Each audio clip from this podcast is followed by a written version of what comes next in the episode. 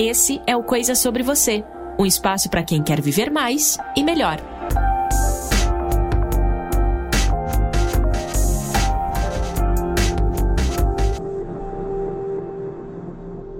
Começando mais um Coisa Sobre Você. Que legal que você está aqui comigo mais uma vez, acompanhando o bate-papo, acompanhando uma conversa. Sempre conversas boas para gente é, para a gente refletir, para a gente ter insights aí sobre a nossa vida, né? O assunto é a gente aqui, somos nós nesse canal e você sempre é muito bem-vindo. Você está me ouvindo através do Spotify, através do iTunes ou através do, do Google Podcasts, enfim, tantas plataformas de podcast que você acompanha aqui o Coisas sobre Você. Avalie o nosso canal, tá bom? No Spotify você pode seguir o canal, dar um follow aí. No iTunes Podcasts é, você pode avaliar aí com as estrelinhas, enfim, não sei a plataforma que você está ouvindo, mas sempre é legal você avaliar o nosso canal para que mais pessoas encontrem aqui o Coisas sobre você. E lá no Insta também, a gente está por lá, você pode conversar com a gente lá no Coisas sobre você no Instagram, beleza?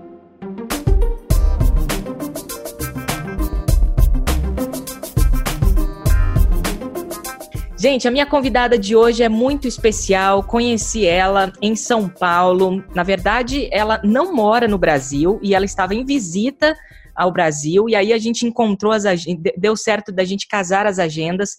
E eu conversei com Tércia Soares Sharp. Ela é enfermeira especialista em cuidados paliativos e ela mora na Flórida. Tudo bem, Tércia? Tudo ótimo, uma alegria estar aqui com você. Alegria é minha.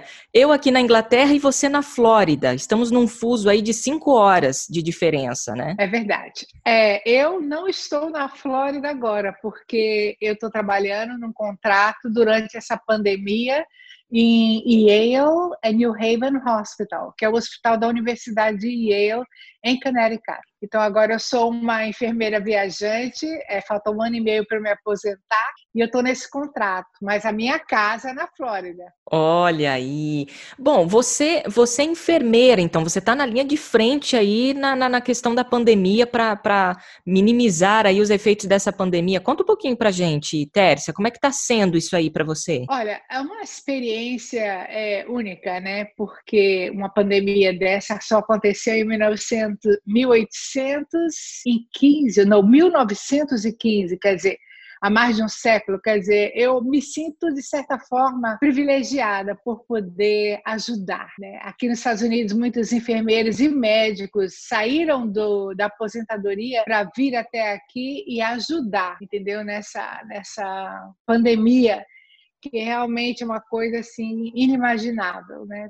Tanto de gente muito doente, quantas pessoas estão morrendo, a gente tem acompanhado aí no noticiário e realmente não não é fácil, não está sendo fácil, entendeu? Nem para quem cuida, nem para as famílias, né? E Tércia, você é uma enfermeira especialista em cuidados paliativos. O que, é cuidados paliativos? Né? Foi uma coisa que você me ensinou e, e a gente conversou bastante na, na, primeira entrevista que eu fiz com você no Brasil para o pro programa uhum. Longe Viver da TV Novo Tempo. Claro, já tinha pesquisado um pouco antes, já tinha, né, enfim, lido bastante coisas, mas você me explicou de uma maneira muito clara assim, o que, que eram cuida os cuidados paliativos e, e, inclusive, me contou bastante experiências que você teve em relação a, a, aos cuidados paliativos, que ao longo dessa nossa conversa aqui você vai trazer experiências. Mas eu queria que você já introduzisse essa, essa atividade. O que é cuidado paliativo? Olha, cuidado paliativo é um cuidado que é oferecido ao paciente que, infelizmente,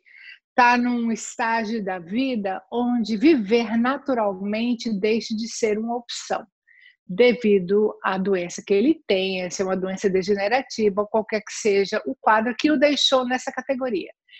É, mas o cuidado paliativo, ele abrange da atendimento espiritual, emocional, de conforto para a pessoa não ter dor e também é, ajudar para que esses momentos de interação com a família sejam enriquecidos, né? Agora, o cuidado paliativo ele está dividido em dois. É, o, o, cuidado paliativo não é necessariamente aquele cuidado que se dá quando a pessoa está morrendo, como muita gente pensa. Esse é o cuidado de conforto ou hospice. O cuidado paliativo ele deve ser introduzido numa pessoa quando ela recebe o diagnóstico de uma doença degenerativa. Então, vamos dizer, hoje eu fui ao médico, ele constatou que eu tenho câncer de mama. Eu vou fazer tratamento, vou fazer quimioterapia, vou fazer uma mastectomia, vou fazer tudo que eu tenho direito. Mas nesse momento é aconselhável que eu já tenha, já inicie é, uma consulta com o médico de cuidados paliativos, porque ele vai cuidar melhor dos meus sintomas, do meu humor, da minha emoção, como foi afetada, me ajudando a melhorar a minha qualidade de vida a despeito do diagnóstico que eu recebi. Então, a, a, a, medicina que cura, né, que é a tradicional, anda paralelamente com a medicina paliativa, entendeu? Então, lá no fim, daqui, vamos dizer, há 20 anos que eu já esteja com metástase no fígado, no, nos pulmões, em tudo que é lugar, o médico vai chegar para mim e vai dizer: olha, Tessa, infelizmente, não temos mais nada a fazer para você. Então, nesse momento, quando a medicina curativa é, sai de cena, eu não estou sozinha, eu já tenho a medicina de cuidados paliativos que me apoia, entendeu? Então, essa transição é muito mais tranquila. E o melhor beneficiado é o paciente e as famílias, né? Então, eu é, sou. É... É interessante, é interessante notar que às vezes a gente pega a palavra paliativo e a gente é, traz para ela um significado meio é, senso comum, no sentido assim, ah, isso aí é uma medida paliativa, ou seja, tapar o sol com a peneira, né? É, é fazer alguma é. coisa para inglês ver. E, e, não é isso, uhum. né? O paliativo é, é, é, uma coisa muito mais profunda e vai é, profundamente no, no, no, significado etimológico da palavra, que é o, o cuidado, né? É o abraçar, uhum. né? Uhum. Exatamente, exatamente. Vai proporcionar, inclusive, esses momentos, vai ajudar aquela pessoa a fechar o ciclo da vida de uma maneira digna. Porque a vida é um ciclo, né? Tem começo, meio e fim. Então a gente gosta do começo, aquela festa muito presente, o quarto entupido de gente, né? A gente gosta do meio quando a gente casa e tem filhos e está no auge profissional, mas a gente não gosta do fim. Né? Uhum. Né? E Deus, em sua misericórdia, ele fez com que a vida tivesse um ciclo. E ele nem sequer poupou o seu próprio filho, graças a Deus, porque a gente tem salvação e esperança de vida eterna. Exatamente. Então, tudo que Deus faz, é, tudo que Deus faz é perfeito. Tércia, é, a, a gente já deu uma introdução aqui que vai ser pauta para nossa conversa aqui, que é morte é, nessa pandemia toda aí, a gente, a gente ficou de frente com a morte, né? E quem não falou sobre morte antes dessa pandemia toda, dessa loucura toda que a gente está tá vivendo, ficou com um pouco mais de pânico. E aí eu pergunto para você, qual que é a importância da gente quebrar o tabu de falar sobre morte? Porque quando a gente fala sobre morte, o povo quer, né, esses místicos, né? E eu digo até os cristãos, muitos deles ficam lá batendo uhum. na madeira, né? E não é. querem falar de morte. E aí, Tércia, como é que como é que a gente pode encarar todo esse momento é, que a gente está vivendo e aproveitar para falar sobre um assunto que é natural, deveria ser natural, já que você falou que é um ciclo e Deus faz tudo perfeito, a morte. Por que, que a gente deveria falar sobre a morte? Olha, ninguém é eterno, né? Mas assim, como a gente gosta muito de viver, né? É um desejo natural que Deus colocou no coração da gente. A gente só quer falar sobre coisas que vai melhorar a nossa vida. E tá tudo certo, não tenho nada contra. Então, é, como que eu posso ser o melhor de mim mesmo? Como que eu posso alcançar esse sucesso e tal? É, é, é essa é uma onda é, de positividade com relação à vida, mas que se a gente também não prestar atenção, a gente fica muito estressado para ser esse é, esse pico de pessoa que a gente vê as pessoas de sucesso terem.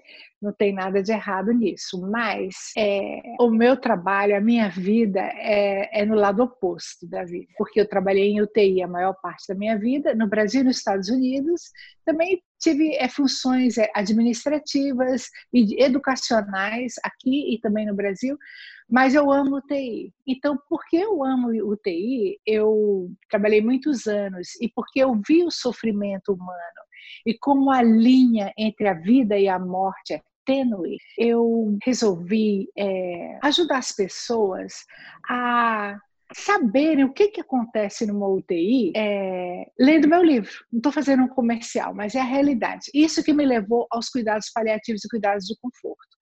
Porque as pessoas ficam desesperadas no final. Quer dizer, a pessoa tem uma doença degenerativa há 20 anos e quando morre todo mundo fica surpreso. Não era para ficar surpreso.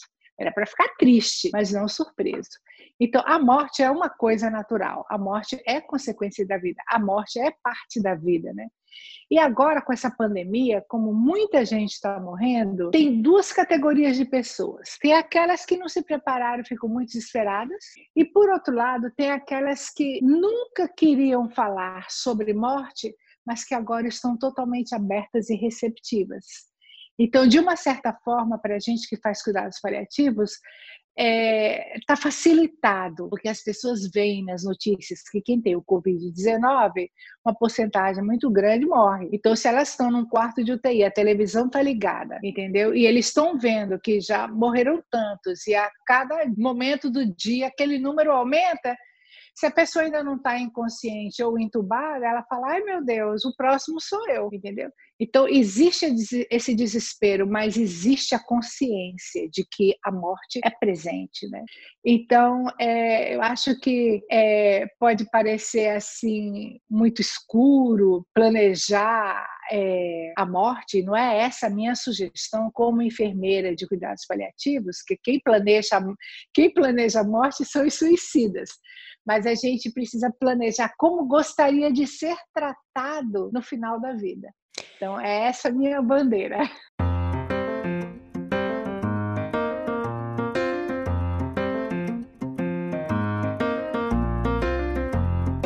É, é, é, é, muito, é muito interessante tudo isso, porque quando eu entrei é, para produzir o programa Longeviver e eu me deparei com, a, com um tema sobre finitude, é, eu, eu, eu, fiquei assim, gente, por que, que, por que, que a gente não fala mais sobre isso, né? Por que, que a gente não fala mais sobre. É, não sobre a nossa morte, mas é, é, você, diante da morte, que você planeja a sua vida. É diante da morte, dessa noção de que você é finito, que você tem a consciência de que você precisa viver melhor, que você precisa ter uma vida de qualidade, que você precisa, que, que você precisa priorizar o que de fato importa, que é de valor na sua vida, né? E desde Exatamente. lá, Tércia, eu comecei a refletir mais sobre isso. E eu sou uma pessoa muito ansiosa, sabe? Inclusive é por isso que eu criei esse canal aqui, Coisas sobre Você, para falar sobre mim, sobre você, né? As pessoas que estão ouvindo aqui, que geralmente todos somos ansiosos no menor ou maior grau, né? Ou temos uhum. alguns problemas em relação às emoções, enfim, isso é natural do ser humano. Mas o que uhum. não é natural é a gente deixar quieto essas coisas, né? A gente precisa encarar. Uhum. E desde o momento que eu comecei a olhar para a finitude, de uma maneira mais consciente, a minha ansiedade começou a melhorar, sabia? Porque eu comecei a entender mais o momento presente da vida. Pera lá, eu vou, eu vou morrer um dia. Os meus queridos uhum. vão morrer um dia. E o que, que eu estou fazendo para aproveitar isso, né? Eu acho que essa consciência ela é muito bacana, né, Tércia? É, ela intensifica os valores que a gente deveria dar para o que é importante, entendeu? Mas é, mesmo sendo uma enfermeira, agora que eu vou me confessar, mesmo sendo enfermeira de cuidados paliativos e do fim da vida, quando essa pandemia chegou em março, eu tive medo. Eu tive muito medo de pegar o Covid-19, porque eu estou no grupo de risco, né? É, eu tenho 63 anos, ano que vem eu vou me aposentar. Aqui nos Estados Unidos a gente se aposenta aos 65. Então, por isso que eu resolvi ser enfermeira viajante, porque eu faço contratos curtos de 13 semanas, tiro férias, faço outro, entendeu? Não tem aquele negócio de, de ter férias uma vez só por ano. E aí, paralelamente, eu vou divulgando meu trabalho, que é de cuidados paliativos. Mas o meu negócio é UTI. Na, é, o meu negócio é ajudar as pessoas que estão na UTI a decidirem por cuidados de conforto quando viver sem aqueles equipamentos não é mais uma opção. Então, por isso que eu, que eu gosto tanto de UTI, para ajudar as pessoas naquele momento. E agora, vamos dizer assim, eu estou tendo esse prato cheio, mas eu mesma estava com muito medo. E aquilo me tornou muito ansiosa. Então, no começo, como todos os leitos da UTI ainda não eram só Covid, eu tinha o luxo de cuidar de pacientes graves que não tinham o Covid-19. Mas eu sabia que isso ia acabar, porque é uma pandemia, né? Então, é, eu avisei para gerente da UTI, eu falei, olha, eu estou tendo esse tipo de problema, eu vou resolver, mas nos próximos dias eu não posso ser nenhum paciente de Covid, porque eu ia entrar em pânico. Então, veja bem, uma enfermeira de 43 anos de experiência, experiência de vida nessa situação. Eu vinha para casa, eu ainda não tinha cuidado de paciente de Covid, mas era só Covid na minha cabeça. Covid, Covid, Covid, Covid. Aquilo estava trazendo uma ansiedade. Eu falei para meu marido, eu não estou aguentando mais, eu não consigo tirar isso da minha cabeça e com os filhos longe, minha família no Brasil, então isso tudo mexeu muito comigo. E aí meu marido disse: liga para sua irmã. E eu liguei para minha irmã, Thelma Witzig, ela é psicóloga. E eu contei para ela a minha situação e ela disse: Tessia, você precisa achar um lugar de paz para sua mente. Um lugar que você já viveu, que já teve oportunidade de ir, que você não teve nenhuma contrariedade. E aí eu me lembrei de uma praia na Bahia, no é, num, num resort chamado Catuçaba. Eu fui com meus filhos há uns anos atrás. Lugar lindo. E aí ela me disse: você precisa usar os seus cinco sentidos. Então eu senti o cheiro do mar, eu ouvi o barulho das ondas, o vento nos coqueiros, usei esses cinco sentidos e aquilo me acalmou. E ela disse: esse é o seu lugar de paz. Quando você tiver uma ansiedade, Covid ou não, você coloca somente nesse lugar de paz. E me ajudou muito. Depois de alguns dias, claro, muita oração, pedindo a Deus para me ajudar claro. e tudo isso. Eu voltei para a gerente e disse: estou pronto, pode mandar Covid para mim. E realmente não ia ter outra opção, porque há dois meses e meio eu só cuido de Covid. E, graças a Deus ele tem me protegido, graças a Deus eu estou no hospital de primeira linha, que tem equipamentos e tudo que Deus faz é bom para mim. Eu lamento pelos colegas profissionais que perderam suas vidas, mas, como diz a Bíblia, Ebenezer, até aqui me ajudou o Senhor. E por isso eu o louvo e sou agradecida. Então, é como você diz, a gente não pode é, fingir que não tem ansiedade, a gente tem que procurar ajuda para a gente ser o melhor que a gente pode ser nesse momento de pandemia, eu com os meus pacientes sendo capaz de é, encorajá-las em vez de ajudá-las a ter mais medo. Não, fica com medo mesmo, porque, entendeu? Exatamente, exatamente. A gente não está propondo aqui falar sobre morte para te gerar mais ansiedade, não é isso. A gente está falando é. sobre morte numa, numa questão de você é, ter a consciência de que você é finito e você sendo finito, você precisa aproveitar a sua vida da melhor maneira possível, uh, lidando com as suas ansiedades, lidando com seus traumas, lidando com, né, enfim, os problemas que a gente tem da vida. E o que você colocou aqui é maravilhoso, porque às vezes as pessoas olham para a gente, né, Tércia, principalmente você, uma, uma, uma, enfermeira com mais de 40 anos de experiência, que está ali frente a frente com os desafios, né, eh, da, dos pacientes e tal, que essa pessoa não tem medo, que ela faz assim como se tivesse uma proteção, né? Ela não tivesse sentimento nenhum envolvido, e é. isso é, é uma balela, né? Todos somos seres humanos, todos somos de carne, coração, mente, e, e precisamos é. lidar diariamente com os nossos com os nossos desafios. Nossa, Tércia, mas é, é, o que, que, você tem visto aí em relação né, aos cuidados paliativos? E eu acho que agora, nessa época de pandemia, está se intensificou mais ainda essa questão da morte para você. É, conta um pouquinho para gente das suas experiências assim com esses pacientes que estão ali no fim da vida. Como, como é isso? O que, que, você vê ali? O que, que você aprende com isso, Tércio? Olha, é, os pacientes eles são muito graves, entendeu? É, fazia muito tempo que eu não cuidava de pacientes tão graves, então eles realmente são muito doentes. Basicamente, quem aqui em eu, quem entra no quarto do paciente é o enfermeiro, o intensivista, que é o médico da UTI, e o fisioterapeuta respiratório. Então, toda aquela equipe multiprofissional que trabalha para é, fazer com que o paciente se recupere em diferentes áreas, é, elas não estão entrando para economizar equipamentos de proteção e outros motivos, enfim. Então, o enfermeiro, nesse momento, acumulou muitas funções. Ele é o capelão, ele é o psicólogo da família e do paciente, ele é o assistente social, ele é o enfermeiro, entendeu? Ele é quem vê a necessidade do paciente ter mais oxigênio ou não e chama o fisioterapeuta respiratório, e ele é a extensão dos olhos, dos braços e das mãos dos médicos. Então é muita responsabilidade, além de controlar aqueles gotejamentos de soro que definem morte ou vida, porque eles estão mantidos artificialmente. A grande maioria deles, quando eles vêm parar na UTI. Tem muito Covid que não vai para a UTI, tem muito Covid que não é entubado e não precisa de respirador artificial. Mas os que precisam, então está tendo uma sobrecarga dos enfermeiros, né? São muitos profissionais da linha de frente, mas principalmente os enfermeiros, nós estamos sobrecarregados. Então já estão sendo feitos estudos sobre a saúde mental. Porque uma coisa, eu achei que eu já tinha visto muita morte na minha vida, trabalhando em UTI, trabalhando com cuidados paliativos e hospice, né, cuidados de conforto. Mas eu estou vendo que eu não tinha visto nada em face do que eu estou vendo agora. Então é muito desesperador o paciente chegar para você e perguntar: eu vou morrer, entendeu? É, então, é, como eu sou uma cristã, eu sou uma enfermeira missionária, a minha missão é salvar vidas. Mas quando eu não posso salvar vidas, a minha missão é, é curar pelo menos a alma da pessoa. Né? Eu não sou uma missionária que vai persuadir aquela pessoa a acreditar no que eu acredito, nem no hospital, nem fora. Isso seria um desrespeito à individualidade de cada pessoa, a menos que ela me pergunte mas eu posso oferecer uma oração. E quem está num estágio entre a vida e a morte, quem é que não quer uma oração? Eu não tive nenhum paciente consciente que dissesse, não, não ore, entendeu?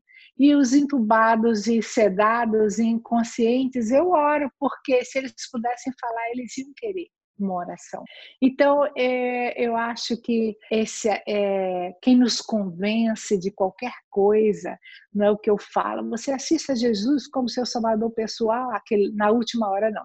Quem nos convence de qualquer coisa espiritual é o Espírito Santo. Então, não quero invadir essa praia. Então, eu só preciso ser um veículo de paz, um veículo de serenidade, um veículo de esperança. E o mais triste é que tem muita gente que morre sozinho. No hospital que eu trabalho, eles permitem, quando o paciente passa a ser cuidado de conforto, pode vir um membro da família, a gente coloca toda máscara, tudo como a gente se veste neles e eles entram. Mas a maioria do, das despedidas é feita, são feitas através de FaceTime. A gente leva um tablet para o quarto e o paciente fala. A gente também tem muita interação com o paciente, porque todos os quartos de UTI têm um computador e aí a gente conversa, não é só quando a gente entra que a gente interage, a gente conversa, pergunta se está bem, pelo FaceTime entra, né? Claro, tem que entrar quase toda hora. Mas é, dessa maneira, então isso é uma, uma coisa difícil de você, como enfermeiro, ver, né?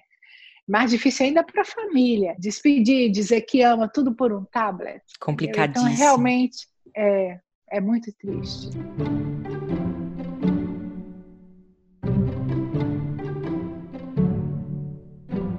Tércia, você tocou num ponto que eu acho fundamental, que é a questão da espiritualidade dentro da finitude, que é o tema que a gente está conversando aqui, né?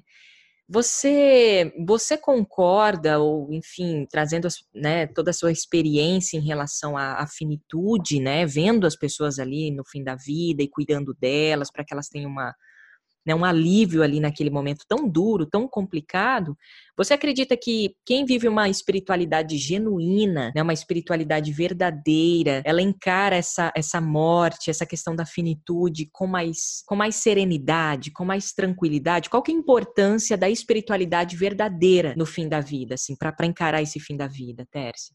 Olha, primeiro eu queria separar duas coisas, né? Que é, é a espiritualidade e religião. Né? Então, nós que somos religiosos, é, a gente quer convencer as pessoas daquilo que a gente acredita através da religião, não através necessariamente do cristianismo ou do judaísmo ou do hinduísmo, ou, entendeu? Então, no meu caso, eu sou cristã, então é, essa é uma coisa natural, eu querer convencer a pessoa, mas eu já falei que quem convence qualquer pessoa é o Espírito Santo. O ser humano foi criado com a necessidade espiritual dentro dele. No final da vida, as pessoas têm necessidade de saber, de reconhecer se a vida deles fez sentido ou não, que marca eles deixaram. Então, muitas vezes a pessoa não pensou isso sobre a vida inteira, entendeu? Mas no fim precisa fazer senso. Então, a espiritualidade está lá latente naquela pessoa, naquele momento. Então, no, no, treinamento que a gente recebe, quando estuda sobre isso, a gente precisa facilitar é, essa conversa com o paciente. Né? Então a gente começa de diferentes maneiras, porque a pessoa não sabe que tem a necessidade, mas a necessidade, sem ser abordada, gera uma ansiedade, uma falta de paz interior. Né? Então, quando a pessoa não é religiosa e tem a necessidade, porque todos temos, eu converso, eu falo, deve ser difícil, né? Estar pé, próximo ao fim da vida e achar que foi uma jornada de tantas lutas e acabou por aqui mesmo. O que, é que você pensa sobre isso? Como você se sente nesse momento? Então, dá oportunidades para a pessoa falar, ao invés de chegar lá e impor, olha, eu vim da extremoção, entendeu?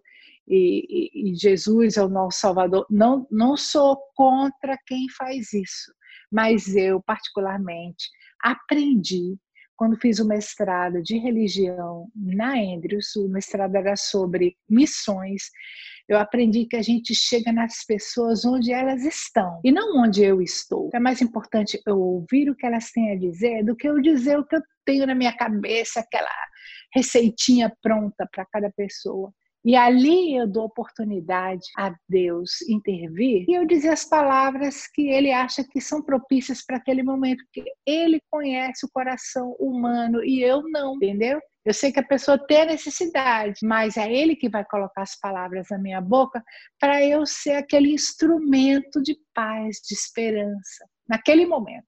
Então é assim que eu vejo a espiritualidade diferente da, da religiosidade, né? Muito interessante Exato. isso, porque de fato, às vezes a pessoa não tem uma religião ou uma religião que não tem nada a ver com a minha, enfim, a gente acaba colocando ali um julgamento, né?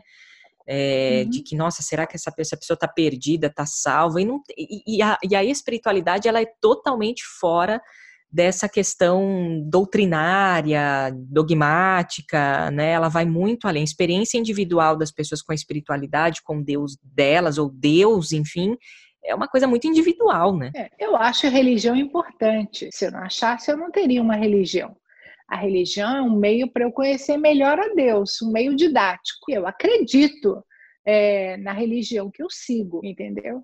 Mas quando Jesus estava na cruz, ele não virou para o ladrão e disse assim: Olha, eu sou o filho de Deus, eu estou morrendo para lhe salvar. Ele disse: Você vai estar comigo no paraíso. Eu não posso ter essa pretensão de dizer para os meus pacientes: Você vai estar comigo no paraíso, porque eu sou um mero instrumento nas mãos de Deus mas eu não preciso pregar para ele o que eu acredito e deixá-lo ainda com senso de culpa, porque ele já ouviu quando era criança sobre isso e não quis seguir, entendeu? Então, o meu objetivo ali é outro, é paz. É paz. Eu acho que a espiritualidade traz essa questão, a paz, a espiritualidade genuína, né?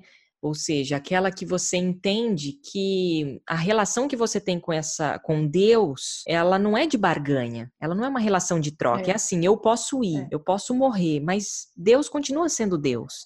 Coisas ruins podem uhum. me acontecer, né? Enfim, dilemas da vida estão aí, mas ele continua sendo Deus, ou seja, não é uma, uma, uma relação de ele me dá e então eu acredito nele, né? Tudo que ele me dá, uhum. e sim, aí eu acredito nele. Não, é uma relação de assim, ó, eu tô com.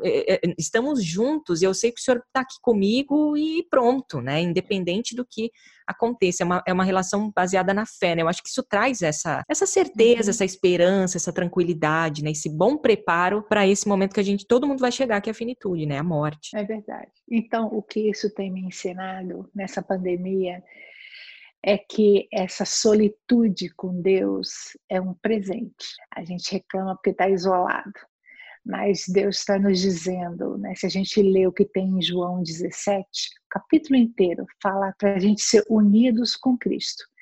Então a gente está tendo essa oportunidade de ter essa solitude, né?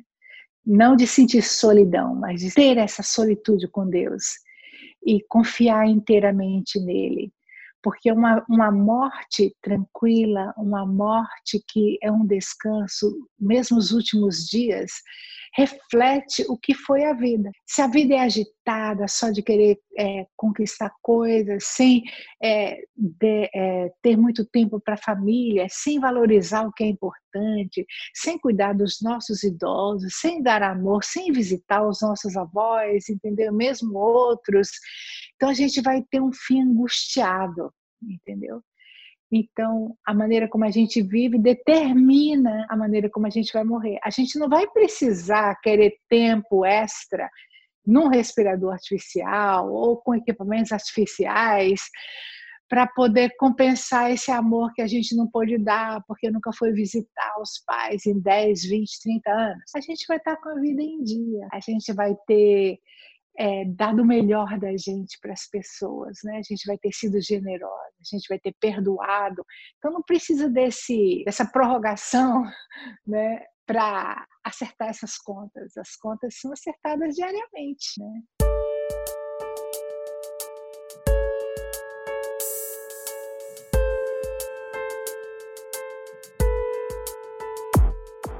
Você citou aí os, os idosos, né? E eu acho que essa questão aí do, do, dos idosos e o preconceito contra, contra idosos, né, é uma coisa que a gente enfrenta muito no Brasil, uma realidade latente. Eu queria que você falasse um pouquinho disso nos Estados Unidos. Já gravei um episódio aqui também, uma, uma live lá no Coisa Sobre Você no Instagram para falar sobre o preconceito aqui na Europa, enfim. É, mas a, a, o ponto é, a pandemia trouxe algo que já existia antes dela, que é o preconceito contra é, o idoso, né? o isolamento do idoso e tudo mais. E eu queria saber se você concorda com isso, que essa pandemia veio revelar o que já era essa grande realidade, é, realidade antes, né?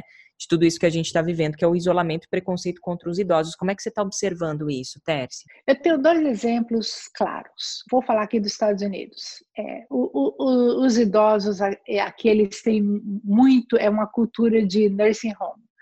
Então, a pessoa atinge uma certa idade, é, as famílias estão naquela idade de trabalhar, trabalhar e, claro, chegar ao pico da profissão, ganhar o sustento, se preparar para é, o, a aposentadoria, então não tem muito tempo de cuidar. E quando o idoso vai para o nursing home, que é uma casa de idosos, é, ele tem toda uma assistência que, mesmo que ele more com um ente querido em casa, ele fica sozinho, fica isolado, porque está todo mundo fora na rua, os, os netos estudando, os filhos trabalhando, ele, é, então não é uma coisa ruim para o nursing home, é uma coisa ruim para o nursing home e não ser visitado pela família. Isso é uma coisa ruim.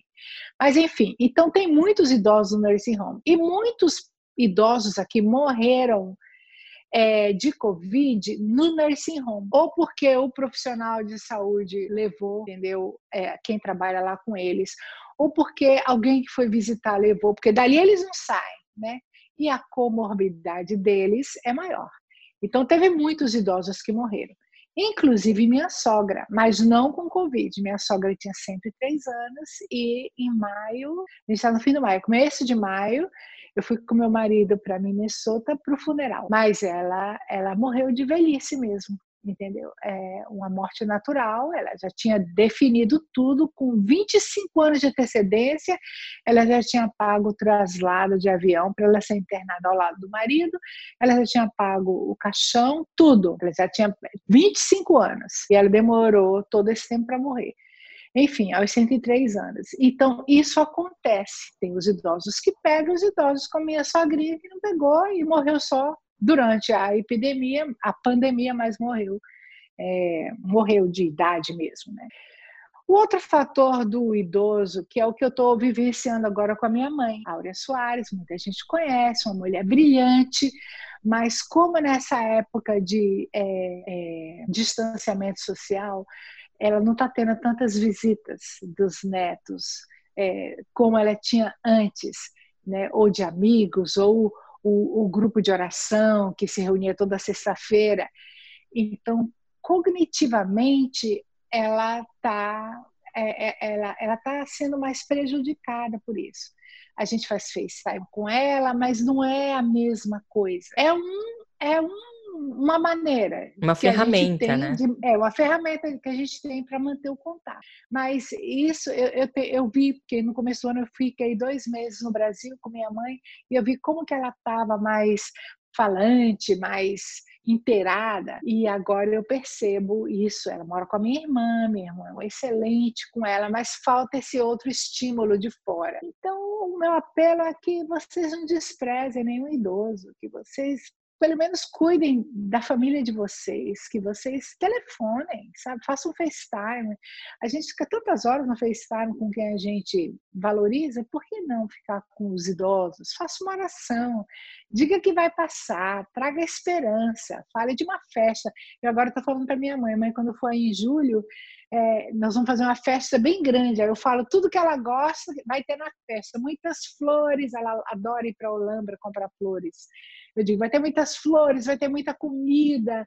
E aí ela se anima, ela se alegra, entendeu? É Essa interação é, é, linda, porque eu, num, num vídeo que eu gravei algumas semanas atrás e postei nas minhas redes, eu falei de idosos que estão dentro de casa com a família, que ainda, né, uhum. o, o, isolamento, alguns idosos moram com a família, então, enfim, tá, tá dentro de casa, né, com, com os netos ou com o filho, com a filha, enfim. Só que eles estão isolados dentro de casa. Porque é. o que acontece? Aí agora tá todo mundo, é, a, a, rotina mudou das famílias, essas fami a família tá dentro de casa, só que ainda não dá atenção para esse idoso. Esse idoso fica escanteado lá num cantinho enquanto está todo mundo no celular ou maratonando Netflix, fazendo tantas outras coisas, e aquele idoso continua sozinho, mas no meio de gente. Eu acho que essa é a pior solidão que existe. É você se sentir é. só no meio de pessoas, né? É, a solidão acompanhada. É. A minha a minha irmã Tânia, que é com quem minha mãe mora, ela tem um coração muito generoso. Eu admiro muito Tânia por isso ela, ela sabe que minha mãe gosta de filmes de princesa. É festa, mesa bonita, ela sempre gostou disso. Você viu lá em casa uma mesa de cinco metros, que ela queria a família inteira reunida desde, desde sempre. E aí a Tânia põe muito filme de princesa para ela ver. E ela gosta, dorme na metade do filme, mas aquilo enche o coração dela. Então é importante que as pessoas, a família, procure saber o que, que a mãe gosta. E só vai saber se conversar, né? Conversar, trocar uma ideia, por que não, né?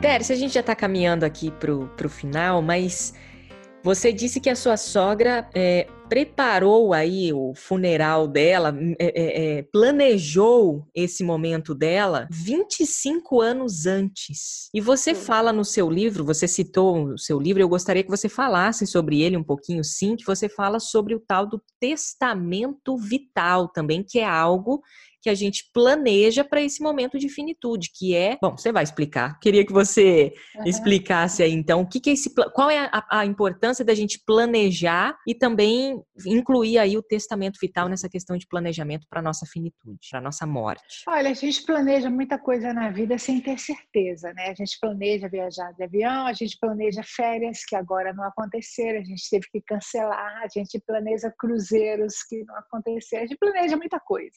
E bota o dinheiro em muita coisa que a gente não sabe se vai acontecer. Prova disso é essa realidade que nós vivemos agora. Mas uma coisa que a gente tem certeza que vai acontecer é que a gente vai morrer. Essa é uma certeza. Eu não estou querendo ser lúgubre. Eu acho que testamento vital e as decisões com relação no fim da vida, a gente senta, toma as decisões que precisam ser tomadas e vive alegremente, vai tentar alcançar os sonhos, os objetivos. Uma coisa não impede a outra, entendeu? é, as pessoas fazem testamento financeiro, né? Olha, eu tenho tantos bens, essa casa vai ficar para não sei quem. A gente faz isso. Mas a nossa vida, que é o nosso maior bem, né? A gente deixa nas mãos de outras pessoas para decidir. Então eu já falei para Marcela, Guilherme, meus filhos, para meu marido que se eu me encontrar numa situação, eu não sei como é que eu vou morrer, mas se eu me encontrar numa situação que eu não posso respirar sozinha, que eu não posso comer sozinha, e não é uma situação temporária, é uma situação definitiva, Porque às vezes a gente faz uma cirurgia e tem que botar uma sonda de alimentação temporariamente até recuperar da cirurgia, ou fica no respirador artificial temporariamente. Eu não estou falando dessas situações.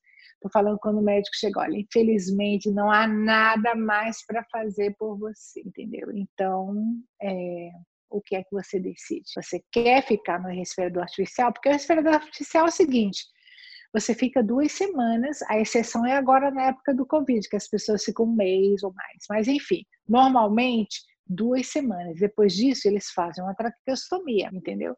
A traqueostomia pode ser revertida dependendo da situação. Mas dependendo da situação, no final da vida, eles fazem para a pessoa ficar nessa, nesse quadro vegetativo, num hospital de período prolongado, onde a pessoa vai ficar respirando e se alimentando por uma sonda, uma gastrostomia. Então, eu não julgo ninguém pela decisão que tomou. Eu só quero que dar as opções para as pessoas tomarem a melhor decisão. E eu, como uma profissional da área, vou apenas honrar. Mas quais são essas decisões? Como eu quero ser tratada no final da vida? Eu quero ter minha vida prolongada? No meu caso, não. Eu acho que Deus, ele criou a vida e ele é o dono da vida. Então eu quero ter uma morte natural. Eu não quero prolongar, é uma linha muito tênue o sofrimento entre prolongar a vida e prolongar a morte. Então eu quero ter morte natural, que é diferente de é, eutanásia. Eutanásia é quando eu deliberadamente vou dar alguma coisa para alguém para tirar a vida dessa pessoa. Eu sou contra meus princípios, meus valores morais e espirituais não me permitem fazer isso. Agora, morte natural, como a sogrinha teve. Chega um momento que o corpo para. Mesmo ela tinha marca-passo e tal, chega um momento que o corpo há uma falência múltipla de órgãos e a pessoa descansa. Agora você tem, você, você, esse documento, esse testamento seria um testamento escrito mesmo? A pessoa faz é. isso documentado, como ela gostaria de ser tratada no, no momento ali de, de né, os últimos é. momentos dela, é isso? Agora eu vou fazer um comercial. Se vocês quiserem aprender, vocês podem ir no meu site, terciasoarescharp.com. Lá tem um modelo vocês podem até colar e, e, fazer o documento. No Brasil, eu aconselho que vocês levem num cartório, é, ter a firma reconhecida, e antes de fazer, consulte o médico da família, peça a opinião dele. Entendeu? Consulte um advogado se for um caso, como no Brasil ainda não é uma lei, eles estão esperando uma lei. Muitos hospitais já aceitam o testamento vital, que o paciente chega no, paciente, no, no hospital com ele. Mas como não é uma lei, eles não, é, eles têm dificuldade de aceitar. Então, por isso que eu estou falando para ir ao, ao cartório e reconhecer firma. Mas não deveria ser uma lei. O próprio presidente de cuidados paliativos no Brasil disse: se em todos os hospitais houvesse uma equipe de cuidados paliativos, ninguém precisava estar esperando por lei. Eles esperam por lei porque os médicos de, de, da medicina tradicional, eles não se sentem à vontade de dar cuidados de conforto para o paciente, entendeu? Por quê? a gente é, é, é, é educado para salvar a vida, salvar, salvar. Então, isso mexe com o princípio ético de cada médico. Então, por isso que a medicina paliativa é tão importante. Mas vocês podem, no meu site, ver o modelo vocês podem achar o meu livro, Última Palavra, Tércia Soares Sharp, está no amazon.com.br, está na Livraria Cultura ou no site da Literary Books, que é a minha editora. E se você mora na Inglaterra, nos Estados Unidos e quer dar de presente para alguém, Last Word está é, tá no Amazon.com e está também na Barnes Noble, aqui nos Estados Unidos. E é só conhecimento, entendeu? Porque a gente, quando fala o fim da vida, a gente prefere falar da situação de alguém que vai morrer, não a minha. Mas é importante a gente ler as histórias, tem muita história aqui.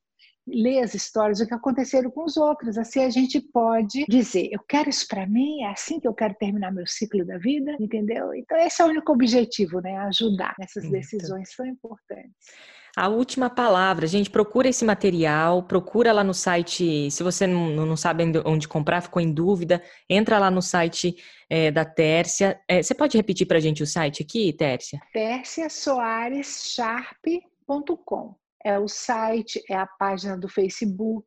Se quiser me seguir no Instagram, é Tércia Soares Sharp, é tudo Tércia Soares Sharp. TérciaSoaresSharp.com. Lá tem todas as informações para você encontrar aí esse livro, uh, baixar o Testamento Vital para você entender o que, que é isso, que informações uhum. que deveriam ter ali, né, no, no, no seu testamento vital sobre testamento vital e para jovens, por exemplo, né? A galera que está ouvindo a gente. Tem muita gente de entre 24 a 34 anos, mulheres que estão ouvindo esse podcast, né? Que é o público que mais acompanha aqui.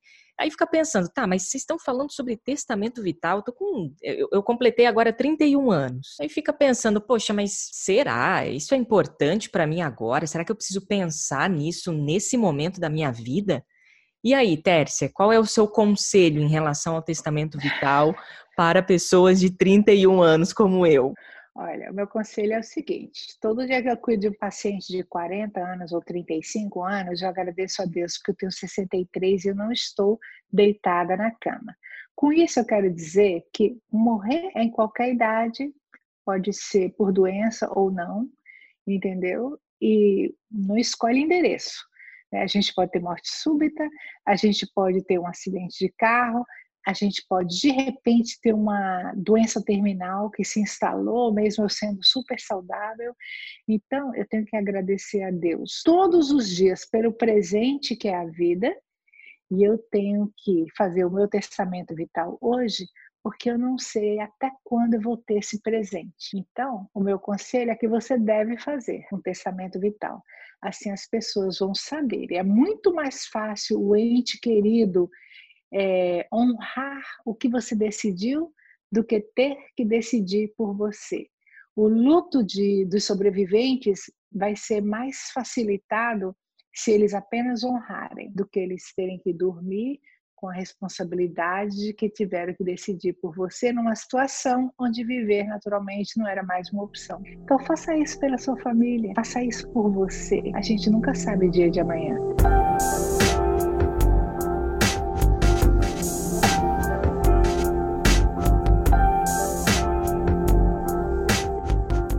Muito bem, eu conversei aqui com Tércia Soares Sharp, que legal. Poxa, Tércia, é sempre muito bacana bater papo com você, conversar com você, ouvir um pouco das suas experiências, da sua história, do seu conhecimento. Isso ajuda muito na nossa, na nossa jornada né, de crescimento, de desenvolvimento. Enfim, eu queria te agradecer bastante por esse momento aqui que você me cedeu, né, do seu tempo, para a gente poder bater papo aqui. Espero você em outras oportunidades aqui no Coisa Sobre Você. Um beijo grande e que Deus te abençoe muito nesse nesse momento, né, que você está vivendo agora na linha de frente aí. Parabéns por esse trabalho que você realiza de cuidado com as pessoas, né? Não era só no, nesse momento de pandemia, era muito antes, anos antes, mas agora também você tem doado a sua vida de uma maneira mais heróica ainda em relação a tudo isso que a gente está vivendo. Parabéns e que Deus te abençoe. Obrigada, obrigada pela oportunidade. Eu desejo muita vida em abundância para todo mundo. Amém. Um beijo.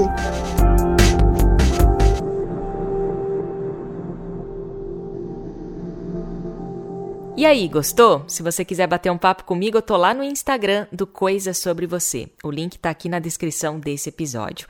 Para você que me ouve no Spotify, não se esqueça de dar um follow aqui no canal, de seguir aqui o canal. E se você me ouve através da plataforma Apple Podcast, avalie o Coisa Sobre Você através das suas estrelinhas, tá bom? Obrigada pelo teu carinho, pela tua atenção e até a próxima.